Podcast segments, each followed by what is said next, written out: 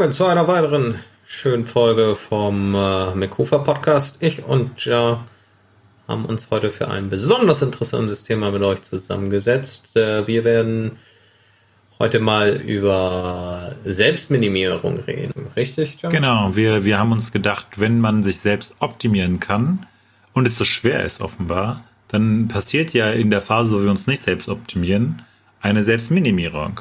Und vielleicht kann man diese Selbstminimierung verbessern. und ja. deswegen sind wir fortan Coaches für Selbstminimierung.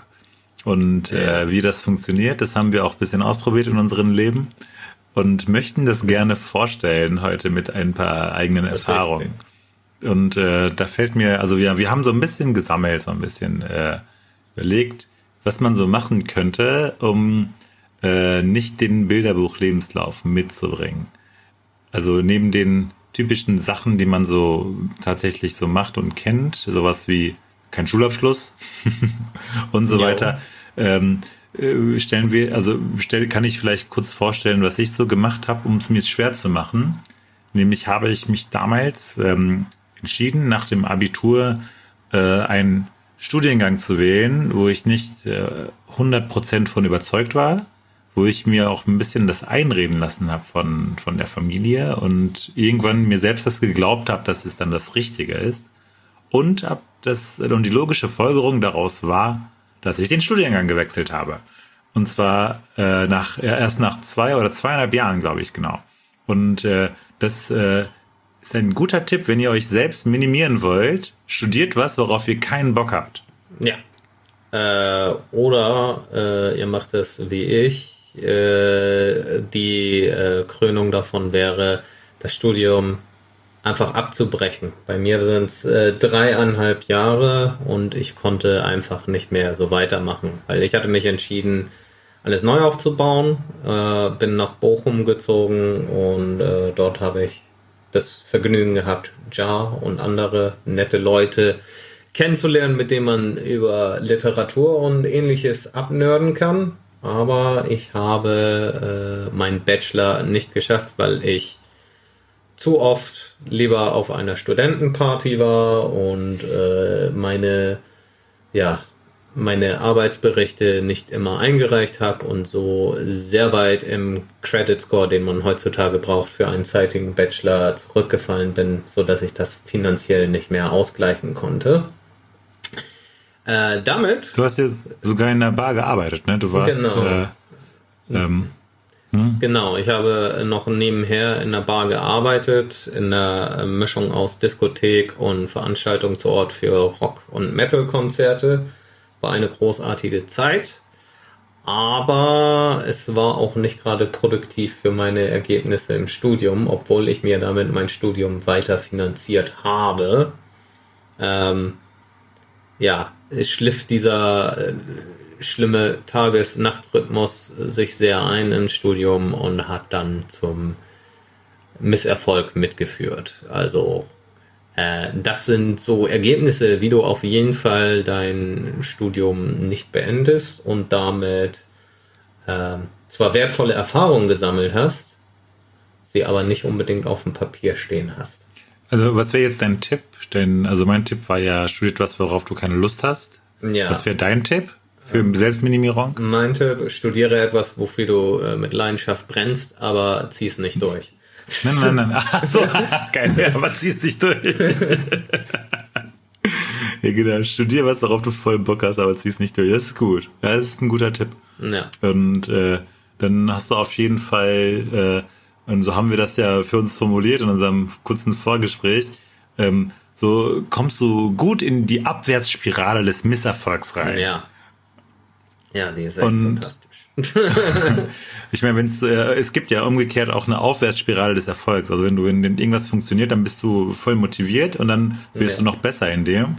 Und äh, Umgekehrt, wenn irgend so ein, so ein Scheitern passiert, dann äh, stolperst du noch mehr und dann hast du weniger Bock und die Wahrscheinlichkeit, dass wenn du wenig Bock hast, immer mehr stolperst, ist halt relativ hoch. Richtig. Und äh, deswegen diese beiden Tipps äh, von uns persönlich. Hast du noch weitere Tipps? Ich überlege gerade, was ich sonst noch Blödes getan habe. Also was, was auch cool ist für Selbstminimierung, ähm, äh, mach nie was, worauf du selbst Bock hast, sondern was objektiv gut ist. Und zwar äh, zum Beispiel, mach dir immer Druck, dass du äh, gute Noten haben musst und dass du auf jeden Fall ein Auslandssemester machen musst und bereue es später. Ja. Hör nicht auf, genau. Sachen zu bereuen.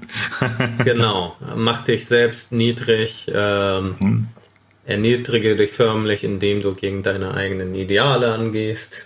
Ja, genau. Deine Ideale sind äh, egal. Also du solltest äh, wissen, dass dass, dass du dir relativ, dass, also wenn du wenn du es hinkriegst, dir ein ständiges schlechtes Gewissen zu machen, dann ähm, dann bist du auf dem richtigen Weg. Also in Klammern der falsche Weg sozusagen. Ne? Also ja. der falsche Weg ist der richtige Weg. Dann bleibst und, du nämlich schön demotiviert mh. oder wirst erst recht demotiviert, deine Sachen anzupacken und durchzuführen, weil du genau. gegen deine eigenen Werte angehst. ja, genau. Ja. Und ähm, wenn wir jetzt äh, einen Schritt weitergehen und äh, uns anschauen, wie in der Wirtschaft so umgegangen wird mit, äh, mit Misserfolg, äh, da fällt mir äh, ein, dass ich vor äh, einigen Jahren von sogenannten Fucked-Up-Sessions gelesen habe. Ähm, hast du da schon, davon schon mal gehört? Äh, bis du es erwähnt hattest, nicht wirklich. Also ich habe mich ein bisschen mit Entrepreneuren oder wie man es ausspricht, äh, ein bisschen mhm. natürlich beschäftigt die letzten Jahre. Ähm, aber der Begriff Fucked Up Session ist mir dabei nicht begegnet. Das Prinzip leuchtet mir nach deiner Erklärung ein und mhm. die darfst du gerne. Ich kann es ja nochmal erklären für alle. Und zwar, ja. Fucked Up Sessions sind, es gibt ja ganz viele Start-ups und wenn es äh, groß durch die, äh, durch die Decke geht, dann reden alle darüber und dann äh, wird der junge Gründer eingeladen in alle Talkshows und ist voll der coole, hippe Typ äh, der jung Millionär wurde, aber es gibt ähm, ja viel mehr Menschen, die selbstständig sich gemacht haben mit äh, meinetwegen auch kleinen Ideen oder auch großen Visionen, die aber so megamäßig vor die Wand gefahren wurden. Und ähm, was kann man damit machen? Man kann natürlich vor die Wand fahren und sich denken, okay, scheiße, äh, ich habe es geschafft, jetzt bin ich in der Selbstminimierung gelandet, jetzt äh, genieße ich die Abwärtsspirale des Misserfolgs. Aber ja. Ähm, dann haben sich sogenannte Fucked-Up-Sessions gegründet. Und zwar sind das ähm, Gründer oder Gründungsgeschichten, die sich die zusammenkommen und stellen sich gegenseitig, also gescheiterte Gründer, stellen sich gegenseitig ihre gescheiterten Ideen vor und reden dann darüber, warum sie gescheitert sind, auf so eine gewisse humoristische Weise vielleicht. Also das ist ja dann ganz cool und äh, dann ähm, äh, lernen die, benutzen die sozusagen Misserfolg als Learning für zukünftiges Handeln. Und äh, das wäre sozusagen eine Möglichkeit, mit dem Misserfolg umzugehen. Und man muss ja dafür keine fette Firma gründen, sondern man kann diese, diese Fuck-Up-Sessions auch machen mit, warum habe ich es nicht geschafft, letzte Woche fünf Seiten meiner Hausarbeit zu schreiben? Dann, dann setz dich hin, erzähl deinen Freunden darüber und äh, schau, woran es liegt. Vielleicht liegt es einfach daran, dass du, dass du nicht am Schreibtisch saßt, sondern versucht hast, auf dem Bett zu arbeiten. Das kann so einfache Gründe haben. Also ich bin ein großer Fan von solchen Fucked-Up-Sessions und äh, hätte auch mal Bock, äh, so ein Unternehmen vor die Wand zu fahren und da mein, mein, meine Idee vorzustellen. Einfach weil es geil ist, weil die Idee einfach geil ist. Ja, hätte ich auch äh, Bock drauf. ja, dann, dann lass das, wir können das ja gemeinsam machen. Ich meine, ja. unser Podcast hat jetzt nicht so viele Hörer. Ja. Wir können ja, das können wir als Beispiel voranführen, wie ja. man, weil wir wissen, was wir noch richtig machen könnten, haben es aber noch nicht mhm. getan. Genau, was, was, was, was müssen wir, was haben wir falsch gemacht, um mehr Hörer zu generieren? Umgekehrt, was haben wir richtig gemacht, dass wir so wenige Hörer zumindest noch haben? Ja. Also, also äh, naja. wir nerven nicht alle konstant mit Werbung. Hm. Wir haben kaum eine äh, öffentliche Plattform, auf der wir uns äußern, obwohl wir die Zugänge haben. Mhm. Äh, ähm, und ja. äh, wir sind nicht äh, von vornherein, wir sind einfach zwei Typen, die noch niemand kennt im öffentlichen Raum.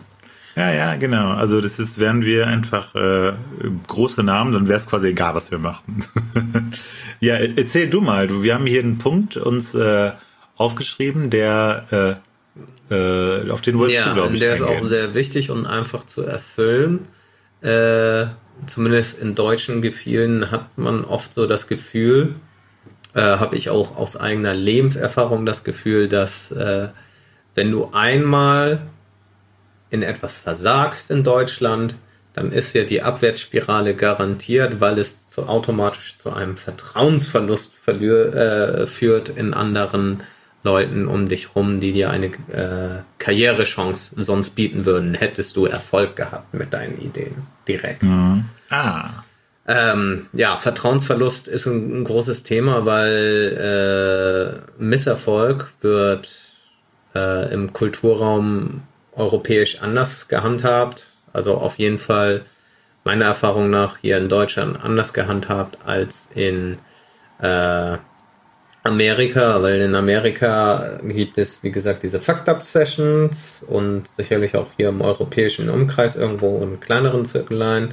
Aber äh, es gibt immer diese, diese Momente, wo du äh, Berichte hast mit, äh, er ist mit dem Projekt und dem Projekt und dem Projekt gescheitert. Aber jetzt hat er mhm. äh, Projekt X gegründet und das ist mega erfolgreich und in Amerika, genau, ne? ja, und genau. super fantastisch. Ja, Mhm. Während in deutscher Presse das eher dann äh, angezweifelt würde, weil du versagt hast mit Projekt Y und Z. Warum sollte Mhm. Projekt X oder Z2 dann erfolgreich Mhm. sein auf Dauer?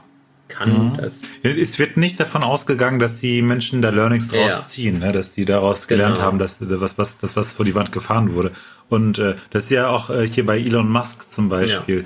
Der hat ja äh, in jungen Jahren so viele Firmen gegründet, von denen ja viele in der Versenkung verschwunden sind. Also wahrscheinlich waren das großartige Misserfolge. Ähm, und ähm, dann wurde er mit Tesla, hat er die größte Elektroautomarke schlechthin Ja, gegründet. nachdem er äh, bei PayPal ausgestiegen ist, wo er nicht unbedingt Gründer der Idee war, aber äh, mit beteiligt war an der Gründung von PayPal. Hm. Äh, das auch vorher anders hieß. Aber dann hat er es verkauft, dadurch hatte er Geld Ja, genau. für Tesla und Tesla ist wegen der Thematik und dem Timing durch die Decke Hm. gegangen. Ist ein riesiger Erfolg und dadurch kann er seine anderen Leidenschaftsprojekte finanzieren, wie SpaceX Genau. und so. und also ich, ich wollte das nur kurz Ja. anführen Äh, als äh, Beispiel dafür, dass wie das in wie das in äh, Amerika Genau. sozusagen gehandhabt wird. Und äh, und in Deutschland ist es aber dann wiederum so, dass dann, okay, das ist jetzt ein schlechtes Beispiel, da fällt mir spontan zum Beispiel äh, hier ähm, Christian Lindner ein, der ja, Ja. Ähm, irgendwann auch ein Startup gegründet hat, wo er Avatare, digitale Avatare erstellen wollte von, von Ja. Personen, so als, keine Ahnung, Visitenkarte oder sowas. Und das ist halt auch voll gescheitert und das wird immer wieder hervorgebracht als, ja, das ist, der, der hat ja auch schon mal ein Unternehmen gegründet, aber ist halt blöd gelaufen, Ja. so, ne? Also kann er eigentlich nicht. Warum ist er in der Politik? Und ähm, also habe ich zumindest schon mal gelesen. Ich weiß nicht, ob das jetzt so oft so Ja. stilisiert wird. Äh, aber ähm, das, das wäre so, so, so die verschiedene kulturelle Herangehensweise mit Genau, Misserfolg. zumindest die öffentliche Presse äh, hält dir ewig den Spiegel vor, wo du Mhm. versagt hast. Also wenn du Karriere machen willst, äh, dann solltest du unsere Tipps hier nicht beherzigen, sondern äh, Mhm. direkt erfolgt haben, ohne vorher äh, und große Angst vor Fehlern haben. Ja, also genau, das ist das lähmt einem Ja. auch, ne? Fehler, Angst vor Fehler zu haben.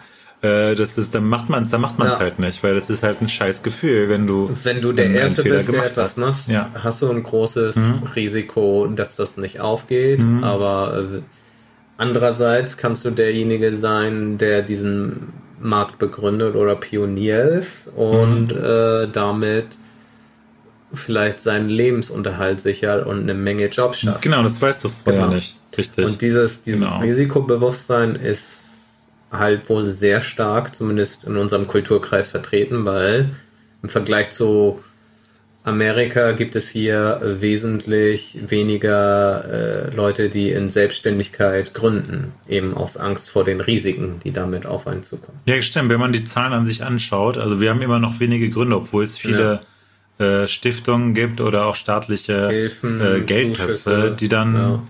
ja, die, die dann vor allem äh, Gründungen äh, unterstützen und finanzieren. Aber das ist halt, ist halt keine Mentalität, ne? Also du weißt ja bei äh, im Silicon Valley, äh, da, da werden ja Gelder, also da, da hast du einfach nur eine Idee, Ja, die halt irgendwie cool klingt und dann investieren die äh, Investoren Millionen. Ähm, nämlich geht es darum, äh, wir, wir haben ja Misserfolge, also wir haben Misserfolge und fallen dadurch in einen bestimmten Zustand, der weitere Misserfolge konstruiert. Ja. Und das kann man verhindern, weil man hat, man kann ja lernen, mit Misserfolgen umzugehen, zum Beispiel mit diesen Fucked-Up-Sessions. Aber warum machen wir das nicht? Weil wir es nicht lernen. Also es Ja. muss äh, gelernt werden, wie mit Misserfolg umgegangen wird. Und so etwas gibt es nicht in der Schule. Also sowas Ja. wird nicht gelehrt bisher. Ich glaube, Zumindest es gibt, Mhm. nicht, dass man sich für Misserfolge nicht schämen muss. Und ich glaube, Mhm. jeder kennt das noch aus seiner eigenen Schulzeit, dass es ein Fach gab, in dem man besonders schwach war und dann vielleicht mit den äh, mit einer Klausur oder so äh, schlechtes Ergebnis zu den Eltern gehen musste und was das für ein Gefühl in einem ausgelöst hat. Mhm. ja genau. Ich hatte Genau. da mein Lieblingsfach Mathe zum Beispiel irgendwann, das mich jahrelang äh, gefoltert hat. Boah, okay. Nee, ich habe manchmal, wenn ich schlechte Noten hatte, einfach die äh, Noten meinen Eltern nicht gezeigt. Dadurch, dadurch habe ich Misserfolge äh, erlebt, aber keine Konsequenzen dessen ertragen. aber das ist ja auch. Äh, habe ich auch versucht, hat aber nicht Ja. geklappt. Weil letzten Endes wurde ich gefragt, ob nicht eine Arbeit war und so. Und da ich ein furchtbarer Lügner bin, äh, deshalb, wenn du Misserfolge verschleiern willst, sei ein großartiger Lügner. Äh, ich habe einfach nichts gesagt. Also Meine Eltern konnten ja nicht gut Deutsch, dadurch hatte ich Ja. das Glück, dass ich äh, gar, also gar keine großen Probleme hatte, damit äh, klarzukommen. Aber äh, das lag unter anderem, aber dass ich Angst hatte, meinen Eltern das zu, zu erzählen, liegt ja auch daran, dass meine Eltern auch nicht wussten, wie die mit Misserfolg von anderen umgehen. Das Ja. ist ja auch falsch. Also die hätten mich motivieren müssen, nicht zu sagen, dann, äh, ah, das war schlimm, jetzt schreibst du dein ganzes Hausaufgabenheft voller diesen Satz ab hier, Ja. keine Ahnung, sondern die hätten sagen, also die hätten, weil nicht produktiver damit umgehen müssen. Das weiß, das weiß ich jetzt, das wissen die jetzt, glaube ich, auch. ja. Aber damals, erstes Kind und so, ähm, Ja, da ist ja besonders Druck hinter dann nochmal. Ich Mhm. war ja das zweite Kind, Gott sei Dank, aber äh, meine, äh, ich bin immer noch erfolgreich das Sorgenkind. Also, das heißt ja nicht, dass man dann das besser kann, ne? Also Ja. man, man, man kann den, also ein Fehler ist ja erst dann ein Fehler, wenn man aus äh, Misserfolgen nicht lernt. ja, also du, wenn man den genauso stur wiederholt wie Ja. zuvor. Genau. Genau, also sobald du eine falsche Sache zweimal machst, erst dann ist es ein Fehler. Weil wenn du es Ja. einmal machst, ist es einfach ein Fehltritt oder ein, ein äh, ja, Ja. Misserfolg, sage ich mal. Also etwas hat nicht funktioniert. Äh, Ja. Und ab dem zweiten Mal, wenn, wenn du daraus nichts gelernt hast, dann ist es ein Fehler. Aber Richtig. beim ersten Mal äh, kannst du ja nichts für. Du hast Ja. halt das, du tust halt das, was du kennst und äh, wahrscheinlich auch mit bestem Wissen und Gewissen am Anfang. Ja. Ja, Ja. genau. Und das wird in der Schule nicht gelernt. Das, das sind Sachen wie äh, also die Lebensführung und Umgang mit äh, Erfolg oder Misserfolg oder Glück. Das ist, ich glaube, das wird in einigen Bundesländern auch als Unterrichtsfach äh, versucht durchzusetzen. Und in einigen gibt es das auch schon. Vielleicht integriert in Ethik oder darüber hinaus. Ja. Aber auch so Sachen wie, so ganz einfache Sachen wie die, äh, wie die Steuererklärung machen, zu machen. Ja. Das, das wird, ähm, ich finde, das ist schon sinnvoll, das als Unterrichts, das irgendein Fach zu integrieren.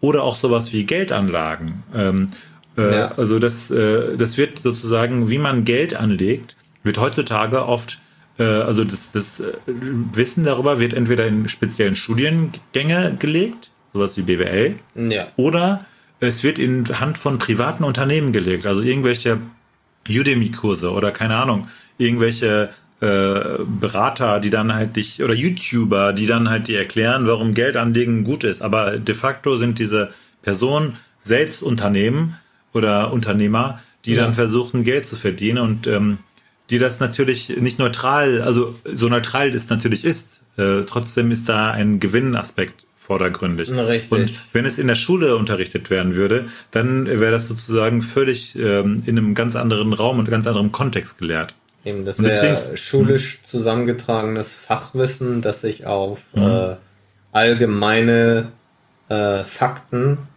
äh, oder aus allgemeinen Fakten gliedert, die für einen Konsens sorgen zwischen verschiedenen Experten. Ne? Mhm, genau. Weil die, wenn wir jetzt zu einer Bank gehen und sagen, ich will mein Geld möglichst gewinnbringend anbringen, dann kriege ich ein Bankprodukt vorgeschlagen und äh, ja, das, da ist die Bank vor allem bevorteilt, weil für das große Risiko, was sie eingehen mit deinem Geld, kriegen sie sowieso viel davon, weil sie können dein Mhm. Geld anlehnen. Und äh, wenn es wegfällt, dann hast du das Risiko unterschrieben, äh, dass es weg ist. Ne? Mhm. Äh, siehe äh, unsere Wirtschaftskrise äh, kurz vor 2010. Ja, Oh. du meinst Lehman Brothers und sowas, genau, ne? wo die ja. Lehman Brothers Krise ausgelöst Ja. wurde durch den 2008. scheinbaren Wohnungsmarkt. Ja. Hm. Und, äh, und jetzt gerade hatten wir das schöne äh, Beispiel im Aktienmarkt mit unserem deutschen Vorreiter, äh, wie hießen sie? Ja? Wirecard. Wirecard, ja. Äh, die Wirecard-Katastrophe, für alle, die es nicht wissen, das ist ein Unternehmen gewesen, das für elektronische Zahlungen eine äh, elektronische Zahlungsweise war. Richtig, ja? Ja, ja, genau. Also es ging um, die haben sozusagen ähm, äh, dieses, äh, also ähm, Tra Transaktionen, äh, ohne dass du, also elekt elektronisch einfach zahlst. Und zwar in jedem Bereich und äh, schnell und äh, auch dieses kontaktlose Bezahlen zum Beispiel, Ja. das haben die vorangetrieben. Und das äh, in jeder Branche und jedem Land und waren sogar in asiatischen Ländern unterwegs. Also Ja. was das elektrische Zahlen angeht, mit Kreditkarten äh, und ähm, online äh, waren das so die Vorreiter mit einer weiteren Firma, deren Name mir gerade nicht einfällt. Hm? Und So viel zu Wirecard. Ähm, wird ja auch verfilmt bald, diese, diese Story. Ja. Was wie, ja, ja, also die haben schon Filmrechte verkauft. Also nicht Wirecard, aber irgendjemand hat die Filmrechte jetzt irgendwie an dieser Story und äh, es ist halt ganz krass. Es ist einfach, das waren Kriminelle, aber das weißt du halt vorher nicht, ne, wenn du Genau, Geld das anlegst. ist halt das Ja. Vertrauen, das man in den Aktienmarkt legt und wenn viele Seiten, vor allem von äh, eben dieser Beraterseite, dir das Vertrauen geben, das ist ein legitimes Geschäft und äh, ja, selbst die Politik hat Wirecard immer Mhm. vorgehalten als großartige Geschäftsidee und super Business. Ja, ja. Wenn, wenn Olaf Scholz und Merkel da gar nichts, also da, obwohl die wussten, dass da Probleme sind, äh, dass da nicht aktiv dagegen kommen, sondern das optimistisch sehen, Ja. dann, äh, weil das halt so, das war ja das deutsche Tech-Unternehmen, das einfach, ähm, äh, man war stolz drauf, auch ein äh, Unternehmen zu haben, das in der digitalen Welt unterwegs ist und offenbar gut funktioniert und auch noch Gewinn macht. So mega Ja. krass. Und innerhalb in kurzer Zeit in den DAX kommt, da wollte man es sozusagen nicht wahrhaben, dass es wahrscheinlich Ja, man nicht so wollte, gut wollte ein. Flaggschiff für den äh, für deutsche Hersteller in der digitalen Welt haben oder im, im modernen Business. Weil Mhm. Ja, sonst genau. haben wir unsere klassischen konservativen Erfolgsgeschäfte, Pharmakonzerne, Autokonzerne.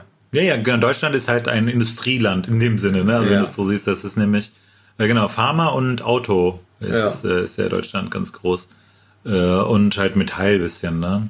Ja, Ähm, ja, auf jeden Fall, äh, also wir sind, äh, wir wollten noch über das äh, Unterrichtsfach äh, Wirtschaft, sprechen, das, das es nicht gibt. Und zwar das Unterrichtsfach Wirtschaft, wie die FDP das fordert. Wir haben ja gerade auch über Christian Lindner gesprochen, witzig. Heute ist unsere FDP-Folge. Und zwar äh, fordern die, ähm, fordert die FDP schon seit einigen Jahren ein neues Unterrichtsfach namens Wirtschaft. Aber ich glaube nicht nur die FDP, ich glaube die Grünen wollten das eigentlich auch.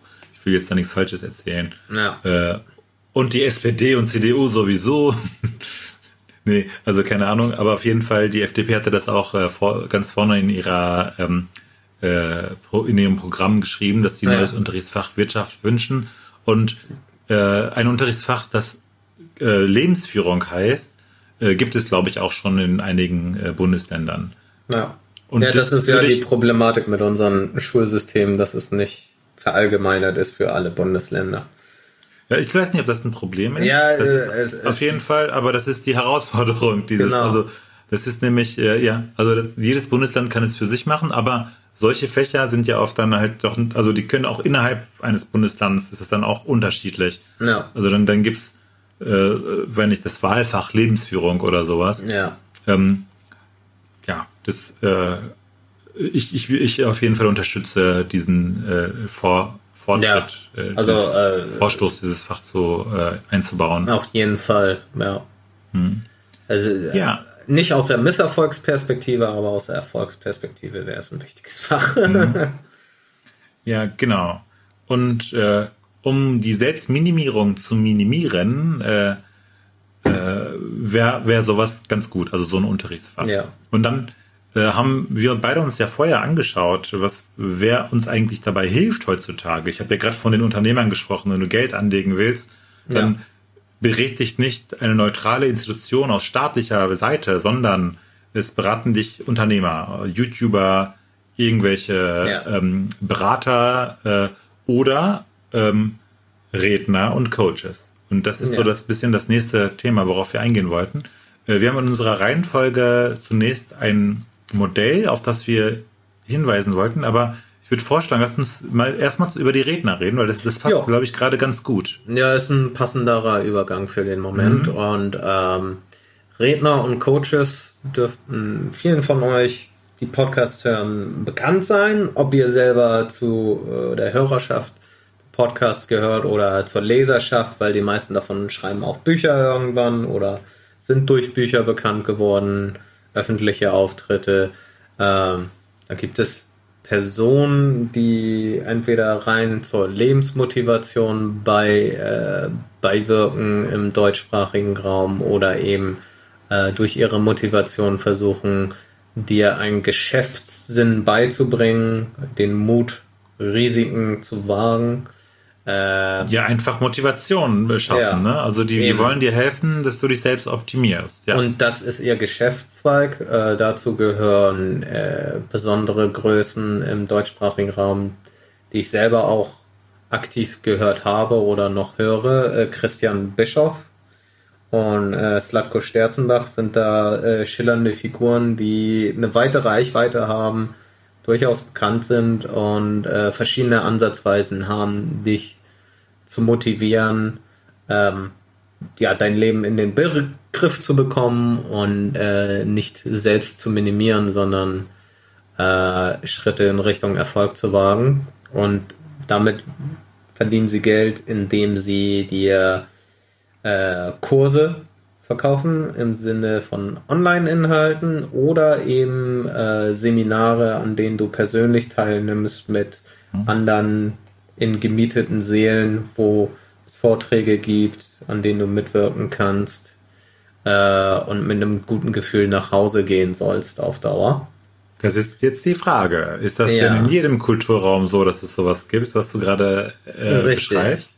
Ähm, das ist nicht ganz so das Prinzip in Amerika, wovon das Genau, in Deutschland ist das ne, typisch, ne? Dieses, äh, dass Ja. man äh, vorne steht und dann äh, diese Reden auch. Also ich kenne das jetzt von Christian Ja. Bischoff auch eigentlich nur, ja, dass er äh, vorne steht und äh, seine, sein Publikum versucht zu begeistern. Ja, eben. Also stell dir ein, ein ja, eine, eine, eine große Rede von deinem Chef vor. Nur statt deinem Chef steht da äh, Christian Bischoff, hat alle Mitarbeiter versammelt, weil so ist es auch häufig, dass ein Unternehmen einlädt, so einen Redner für sie zu sprechen zu gewissen Themenpunkten. Oder eben in dem Sinne Interessenten, die äh, Christian Bischoff gewinnt äh, über Termine, die er zur Verfügung stellt, über seinen Podcast und seine anderen Social Media Plattformen Mhm. oder Webseite bereitstellt. Ähm, zur Selbstverwirklichung, Selbstverbesserung, Selbstoptimierung. Äh, sei es, äh, und da treffen dann verschiedene Bedürfnisse auf. Ich will äh, gesünder leben, ich will finanziellen Erfolg haben oder ich will Mhm. ein Business vorantreiben. Ja, genau. Jeder hat so ein bisschen seine Nische, ne? Also, genau. ja. Ähm, Mhm. Und der Slatko Sterzenbach ist mehr auf den Business-Erfolg aus. Das ist dann auch näher am typischen amerikanischen Modell, äh, weil in Amerika häufig äh, das wirklich ans Business immer denkt zuerst. Da, das heißt, Ja. wie kann ich menschlich besser werden, um äh, mein Geschäft zum Erfolg zu bringen und erfolgreicher Geschäftsführer zu sein, der am Ende Millionen verdient. Äh, in Amerika wird dann immer groß auf die Werdung des Redners eingegangen oder wird sich selbst hochgelobt äh, für die Leistung, die man erbracht hat im Leben und dass man ja aus einfachen Verhältnissen stammt und äh, du es Mhm. genauso schaffen kannst. Beispiele hierfür. Narra- Dieses Narrativ des American Dreams, ne? So genau, es wird der American Dream eigentlich immer äh, wieder hervorgekramt in verschiedensten Variationen, damit du dich damit identifizierst und den äh, ja, Werbemitteln oder den Kursen folgst, die diese Personen dann verkaufen. Da gäbe es zum einen äh, Hell, Hell Elrod äh, in, mit seiner Miracle-Reihe, äh, äh, Miracle Morning, damit ist der groß geworden. Ähm, davon habe ich sogar mal ein Hörbuch gehört auf Audible, war ganz okay. interessant. Ähm, aber äh, es gibt dann auch andere, äh, die vor allem von YouTubern im englischsprachigen Raum gern hervorgehoben werden, um eine regelmäßige Arbeitsweise zu entwickeln, die Erfolg ermöglicht. Gibt es den Schreiber von The Power of Habit, der Charles Duhigg heißt. Und ähm, mhm. das ist ein allgemeineres Werk, weniger jemand, der, also der gibt auch Speaking und äh, hat mehrere Bücher geschrieben zu den Themen Erfolg. Der gibt allgemein äh, Tipps dazu, wie du dir Gewohnheiten schaffst zum mhm. Erfolg. Das ist auch so ein typisches Thema. Also ich glaube, also das ist dann äh, das erste, du meinst ja Business Coach. Genau. Äh, ist ja dann ähm, also es bezieht sich auf das Unternehmen oder die Unternehmung des Einzelnen. Richtig. Und das andere sind ja Persönlichkeitsentwicklungs. Genau, und die nennen sich dann eher Life Coaches und mhm. äh, diese Zahnstellen verzweigen sich häufig, deshalb gibt es oft gemischte Inhalte, die die eine oder andere Person ansprechen.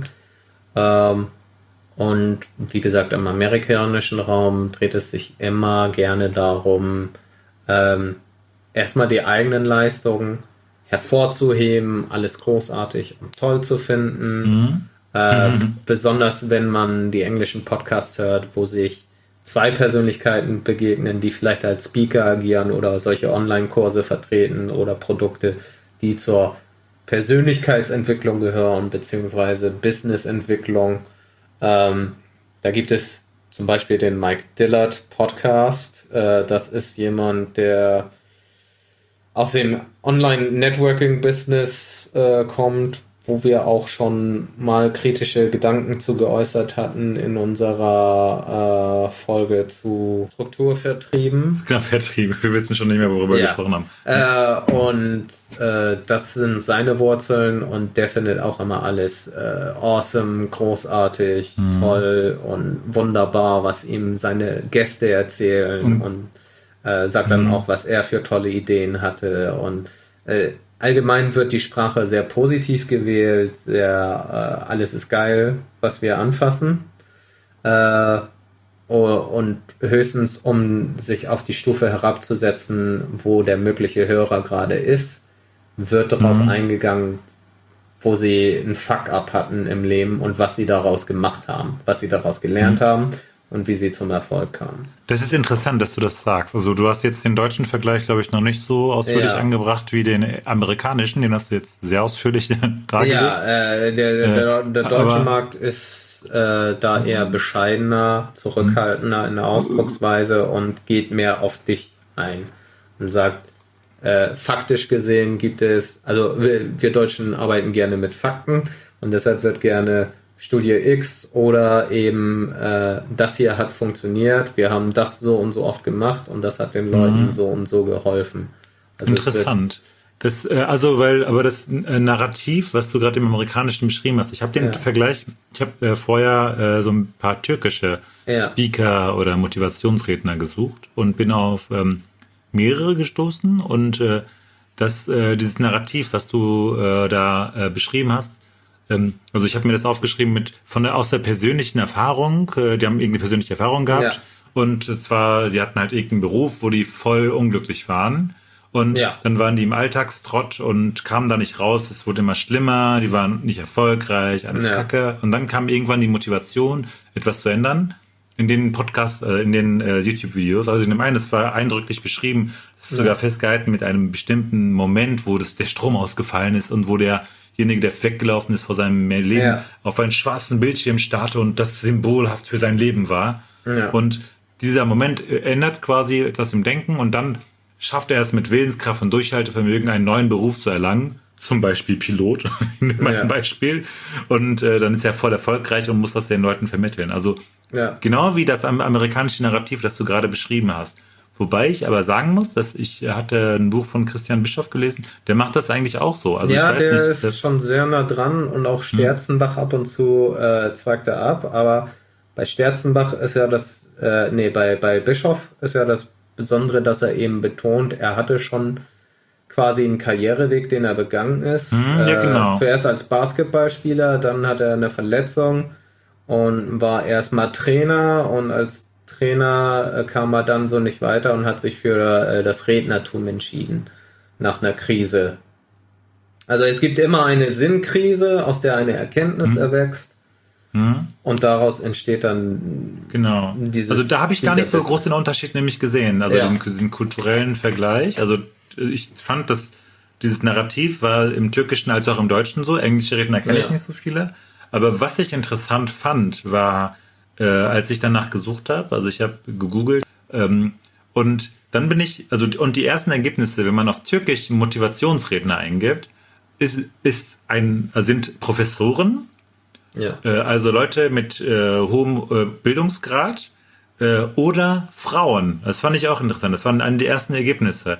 Also ja. das, das, also und diese Frau hat dann auch äh, darüber, hatte auch viele Videos darüber, wie sie Frauen, wie sich Frauen äh, sozusagen schaffen, zu motivieren und erfolgreich zu sein.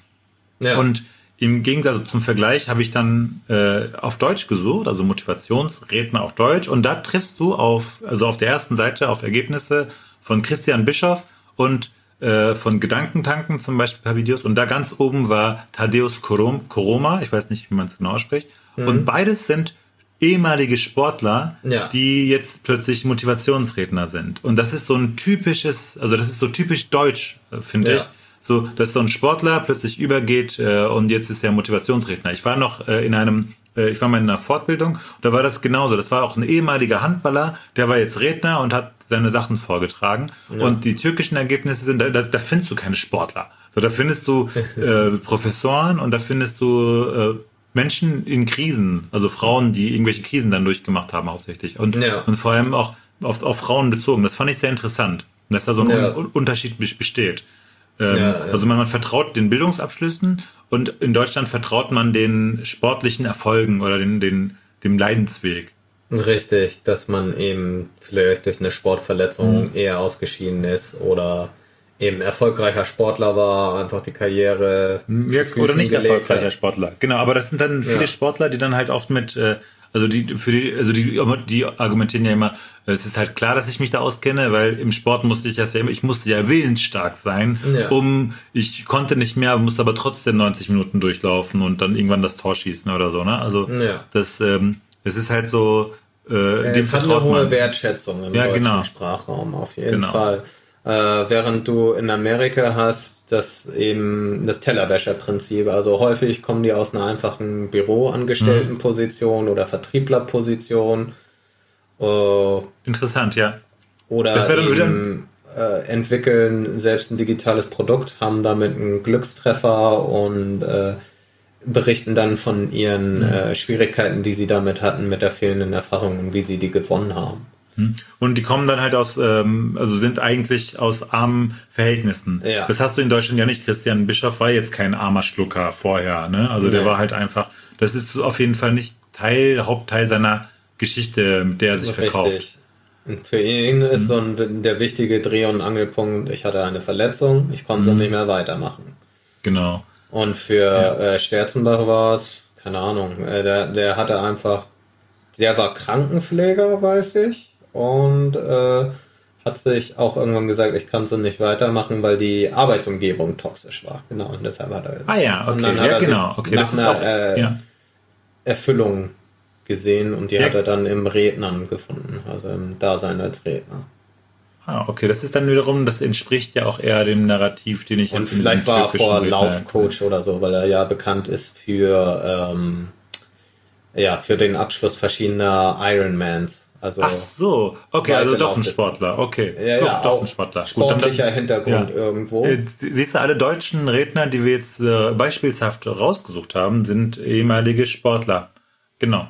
Und die türkischen sind Professoren oder ähm, Menschen, die, also der eine war einfach nur angestellter äh, Beamter, der einfach unglücklich war So, ne? Also das ist, ja. ähm, wir wollten eigentlich im nächsten Schritt dann äh, darauf äh, kommen, äh, uns zwar ein Modell vorstellen, weil uns ist, ne, also das ist ja nicht nur uns aufgefallen, sondern es ist ja gang und gäbe, dass ja. ähm, Coaches eigentlich nichts anderes machen, als ähm, komplizierte Situationen auf einfache Weise zu beschreiben. Also wenn du keine Motivation hast, wie kommst du wieder in Motivation? Das ist kompliziert, mit der menschlichen Psyche umzugehen. Und das machen, also, und die Berufsgruppe, die das eigentlich analysiert, ist ja die Wissenschaft. Und ähm, was mir aufgefallen ist bei dem Buch Willenskraft von Christian Bischoff, ist, dass er eigentlich äh, sich ganze Zeit bezieht auf wissenschaftliche ähm, Ergebnisse und Modelle, sie aber halt so krass runterbricht, dass man sie äh, sehr einfach versteht oder sich halt da nur Sachen rauspickt, die halt interessant sind. Genau. Ich glaube, dann sind wir auch eigentlich durch, ne? Für heute. Ja, ich glaube, wir haben es soweit. Äh, es war uns ein Vergnügen, über dieses Thema zu sprechen. Ähm, wenn ihr euch weiter selbst minimieren können äh, wollt, dann äh, befolgt unsere Tipps oder macht genau das Gegenteil und äh, ja, handelt, zieht durch, macht euer Ding. Ja, selbst schuld, wenn ihr euch selbst optimieren wollt, was ja auch Stress ist. Ne? Also es ja. gibt ja, also die, der Trend äh, führt ja dazu mittlerweile fast, dass Selbstoptimierung doch nicht so cool ist vielleicht. Ja. Also ein bisschen Entspannung tut manchmal ganz gut. Richtig. Auch mal äh, die Beine ausstrecken, das darf ruhig sein. Oh ja. Okay. Gut, dann war's das für heute.